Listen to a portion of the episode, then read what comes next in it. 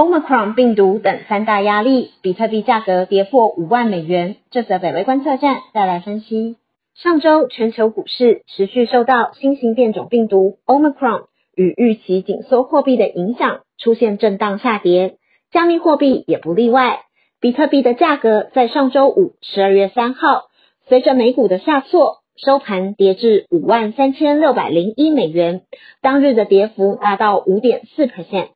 接着没有周休二日，而且是二十四小时进行的加密货币市场，在本周末持续出现更大的跌幅。周六十二月四号，比特币的价格跌破五万美元，盘中一度触及四万两千美元。创下两个月以来的新低，整体加密货币的市值也从十一月初的三兆美元回降到二点一兆美元。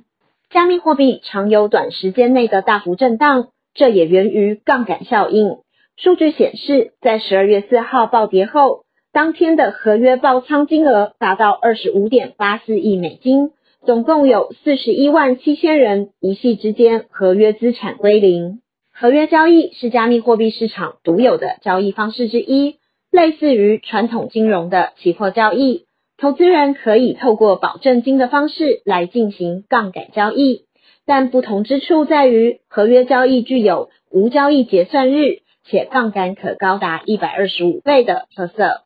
虽然因为这个特色而受到许多投资者的喜爱。但却也因为这样高杠杆带来的高风险，让本来波动就十分剧烈的加密货币市场震荡更大。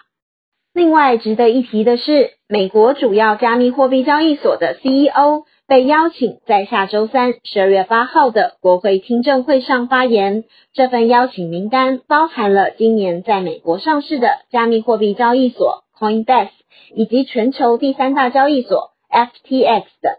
各家加密货币交易所为此纷纷赶在上周发布了市场监管关键提案，内容包含了监管实施、透明度和安全性的原则。这无疑是在美国通过加密货币税务报告后，加密货币市场的下一个压力。